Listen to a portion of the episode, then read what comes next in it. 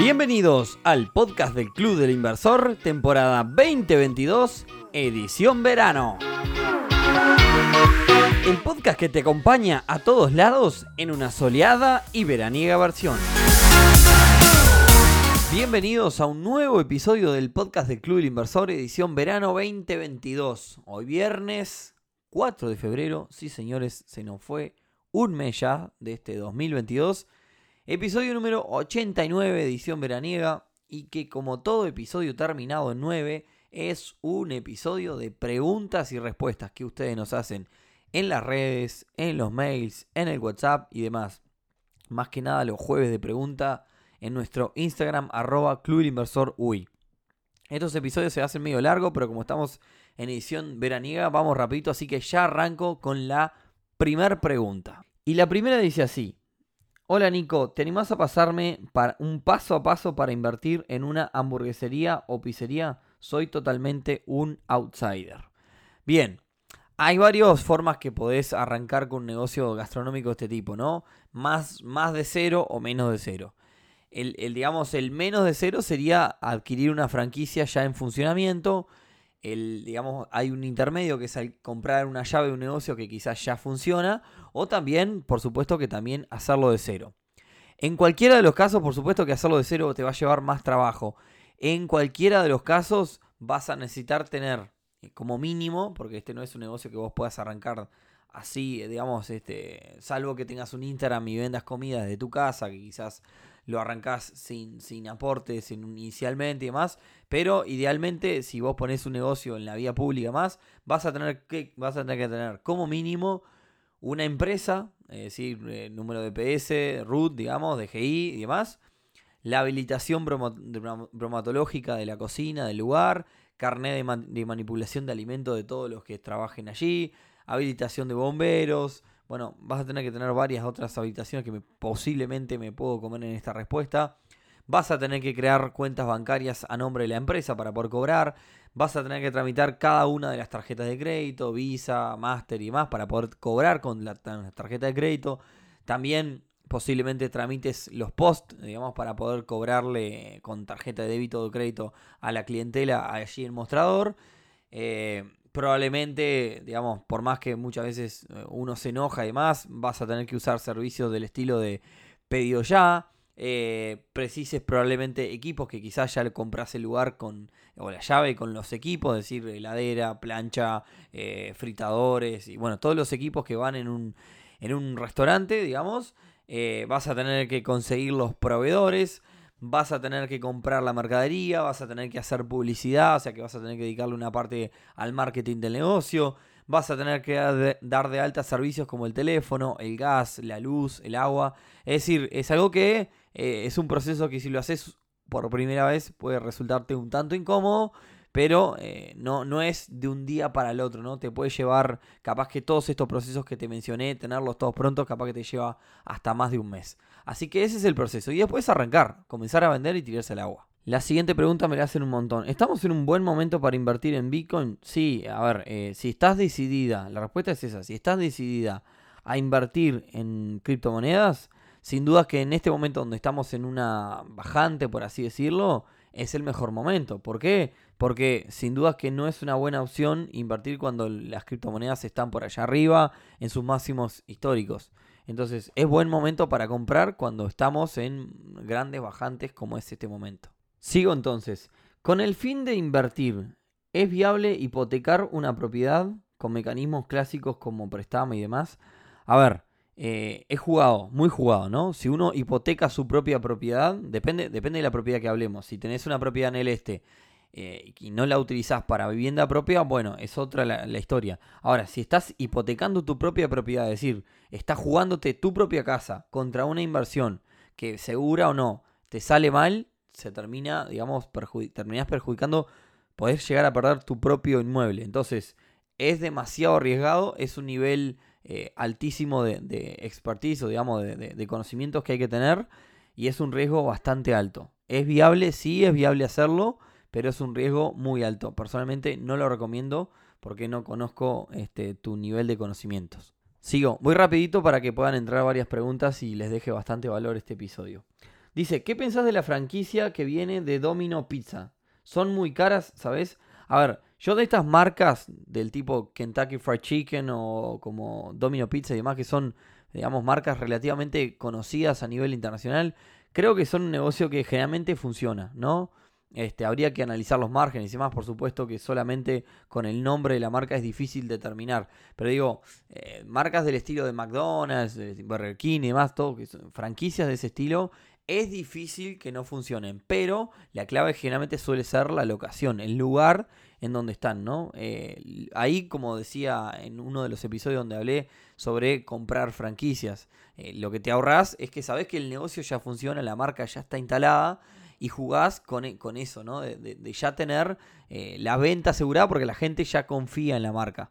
Entonces opino que es un buen negocio. Habría que ver a qué precio, ¿no? Bueno, atentos a la siguiente pregunta porque muchas de las personas que hablan de este tema lo dicen porque no saben. Eh, dice, ¿minar hoy es rentable minar criptomonedas? Sí, eh, la realidad, señoras y señores, es que sí es rentable. Mucha gente dice, no, no es rentable porque la, luz es cara. Esa gente que dice eso es porque no sabe, no probó o no se informó. Sí es cierto que hay millones de comentarios por ahí que la luz es cara y demás, pero mm, de los que hablan eso, ninguno veo que se haya embarrado, ensuciado las manos minando criptomonedas. La realidad es que del 100% de lo que te paga un equipo de estos de minería, es menos del 20%, al menos en nuestro caso, en nuestros equipos y en general, es menos del 20% de lo que te paga por mes lo que gastas en luz. Es decir, si un equipo te da 100 dólares por mes, eh, vas a gastar menos de 20 de luz por ese equipo. Depende del plan que tengas y demás. Pero sepan que, eh, digamos, eh, la, la, luz no son 100 dólares si un equipo te dan 100 dólares. Es decir, hay margen todavía para ganar, o por lo menos por ahora, pese a que el Ethereum ha bajado un montón, sigue siendo algo rentable. Siguiente pregunta.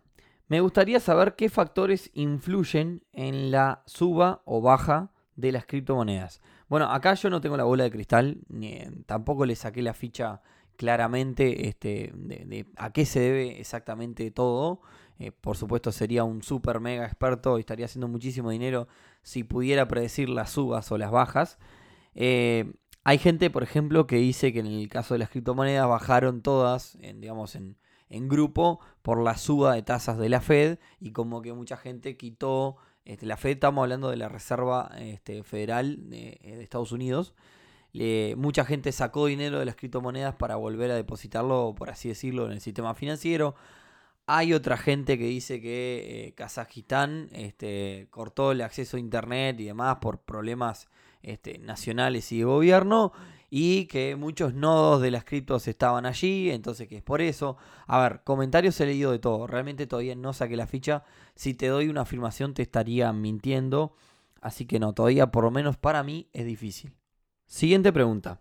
¿Existen en Uruguay mecanismos peer-to-peer lending? Peer-to-peer lending es eh, personas que le dan préstamos a otras personas. Existían un montón, presta, eh, inversionate, eh, tu tasa, existían varios. La cuestión es que el Banco Central, digamos, las reguló, sacó una, circular respecto al, al, funcionamiento de este sistema y se convirtieron en financieras tradicionales. O por lo menos tengo entendido que en el peer-to-peer lending no quedó ninguna. Bien, seguimos. Voy bastante rapidito. Después me dejan comentarios después que escuchen el episodio a ver si les parece que está bueno meter más preguntas o hacer quizás una pregunta bastante extensa y demás y explayarme o si está mejor así. Después nos cuentan qué les parece. Bien, siguiente pregunta. ¿Son los NFT una nueva forma de blanquear capitales? Eh, bueno, hoy justo tuvimos un evento del Club Inversor con un juego, este NFT. Ellos mencionaban de una evaluación de varios millones, un juego que todavía no salió.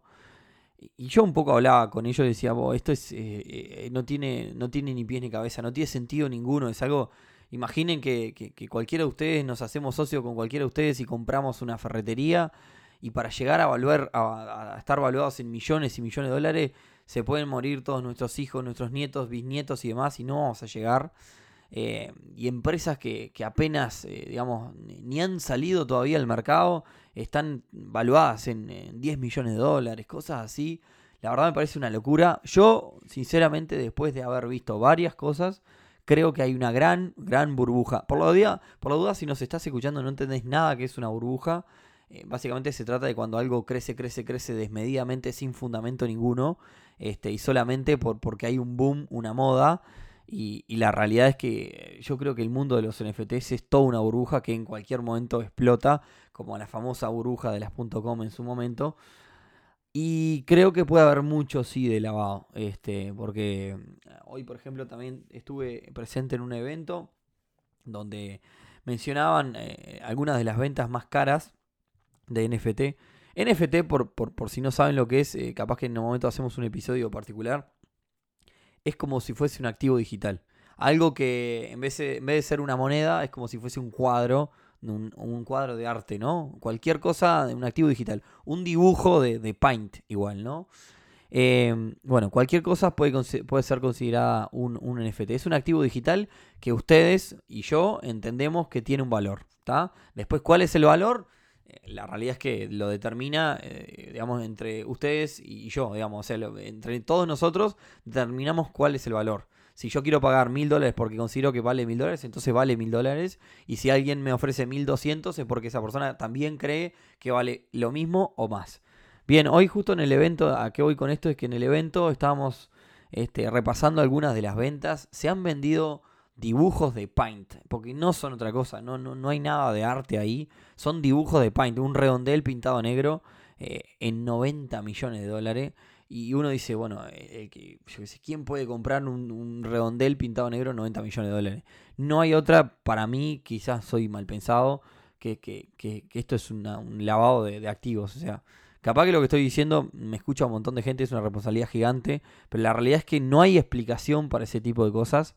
Este, busquen un poco de NFT en las redes y, van a entender y creo que van a pensar como, como yo. Así que, bueno, nada. Bueno, vamos con la siguiente. Dice, hola Nico, ¿qué opinás del metaverso? Eh, bueno, a ver, el, metaverso es un mundo paralelo digital, un mundo 3D, donde todos nos vamos a poder reunir, trabajar, como si fuese el mundo real, pero una realidad virtual eh, diferente. Eh, hagamos una cosa, hay mucha gente hablando sobre el tema NFT, metaverso y todo lo demás. Vamos a hacer un episodio cuando, en marzo, este, un episodio específico de este tipo de cosas. Porque creo que hay para rato hablar más que, más que una pregunta, pero bueno, nada. Y cada vez, aparte, me tengo que follar más con el tema del metaverso, porque cada vez hay conceptos más eh, oh, los mismos conceptos cada vez se van a, complejizando y, la realidad es que este, nada, es, algo que, no sé hacia dónde va, pero está, está creciendo un, digamos, a un, a un nivel inmenso. Eh, así que en definitiva vamos a hacer un episodio específico del metaverso, NFT y todo ese mundo. Eh, de los primeros que hagamos de la temporada 2022, ya digamos, salidos del verano. Y para terminar eh, este mundo de los NFT y demás, voy a contestar una más de este tema que dice, hola, eh, ¿cómo hago para una persona principiante para este, invertir en NFT desde cero y demás? Bueno, eh, un NFT puede ser cualquier cosa. Si de repente uno está en el mundo de los juegos, hay juegos parados arriba de la blockchain, digamos, con tecnología NFT, donde sus jugadores quizás, este, los macacos, digamos, que tengo en, en ese juego, son NFT. Entonces yo comprando esos macacos puedo estar invirtiendo en NFT.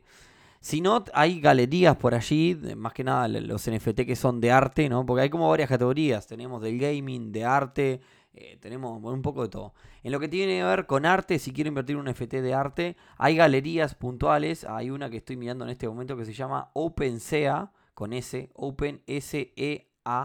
OpenSea.io. Ahí están todas las grandes conocidas colecciones de NFT. Por ejemplo, en este momento estoy mirando una colección donde una colección es una serie de imágenes, ¿no? Donde son personas de, parece ser afrodescendientes, que son dibujitos, como si fuese un dibujito animado. Y cada una de esas personas son NFT, son como obras de arte, ¿no? Acá, por ejemplo, tengo una enfrente que arrancó valiendo 26 dólares. Estoy hablando que 26 dólares vale este dibujito que estoy enfrente, que ustedes no lo ven, pero imagínense que es como si fuese un Aladín eh, afrodescendiente, ¿no? 26 eh, dólares y este mismo dibujito hoy vale 2.894 dólares. Para que ustedes que tengan idea cómo sube esto, esa sería una forma de invertir, ¿no? Haberlo comprado cuando surgió. Pero como digo, para mí esto es una burbuja, o sea, no veo sentido en que un dibujito de un Aladín afrodescendiente pase a valer 26. Todo bien con los afrodescendientes, no quiero que nadie, se me ofenda. Simplemente el color de piel de este, de, de este dibujo que yo estoy mirando es moreno, por eso estoy diciendo eso. Este, pero que pase a valer 26 dólares a 2.800 dólares, la verdad no tiene ningún tipo de sentido. Pero bueno, en definitiva es este mundo lo que genera todo eso. Bien, y hoy voy a cerrar con una pregunta en realidad que me hacen todo el tiempo, todo el tiempo, porque tengo cientos de preguntas que me dicen tengo 50 mil dólares, tengo 20 mil dólares, tengo 100 mil pesos, tengo 200 mil pesos, tengo, tengo, tengo, tengo, tengo, ¿qué hago, qué hago, qué hago? Nosotros nunca contestamos esas preguntas, ya se los he dicho mil veces, porque es una responsabilidad grande y porque hay diferentes perfiles y trabajamos en el Club Inversor con esa idea de tratar de mostrarles todas las herramientas y los riesgos que pueden correr y que cada uno aprenda a tomar su, decisión. Es decir, que ustedes no me tengan que preguntar, o sea, que, aprendan lo suficiente hasta que no me tengan que hacer esa pregunta. Pero también hay gente que nos dice, tengo 100 dólares, tengo 50 dólares y más. Para las personas que tienen muy poco dinero, bueno, en primer lugar hicimos un episodio específico, vayan a escucharlo, que se dice se llama creo eh, pequeños negocios de altas rentabilidades, donde ahí con poquito dinero podemos comprar cosas, venderlas, alquilarlas, un montón de modelos de negocios y podemos ir generando un capital hasta llegar a cierto capital más grande que nos permita invertir en otras cosas. Eso en primer lugar. En segundo lugar, con muy poco dinero también hay opciones. O sea, uno puede hasta invertir en bolsa en determinadas plataformas que te dejan arrancar prácticamente de cero. Eh, creo que del estilo de Kiena, por ejemplo, podemos arrancar de nada. En Itoro creo que también se puede arrancar con casi nada.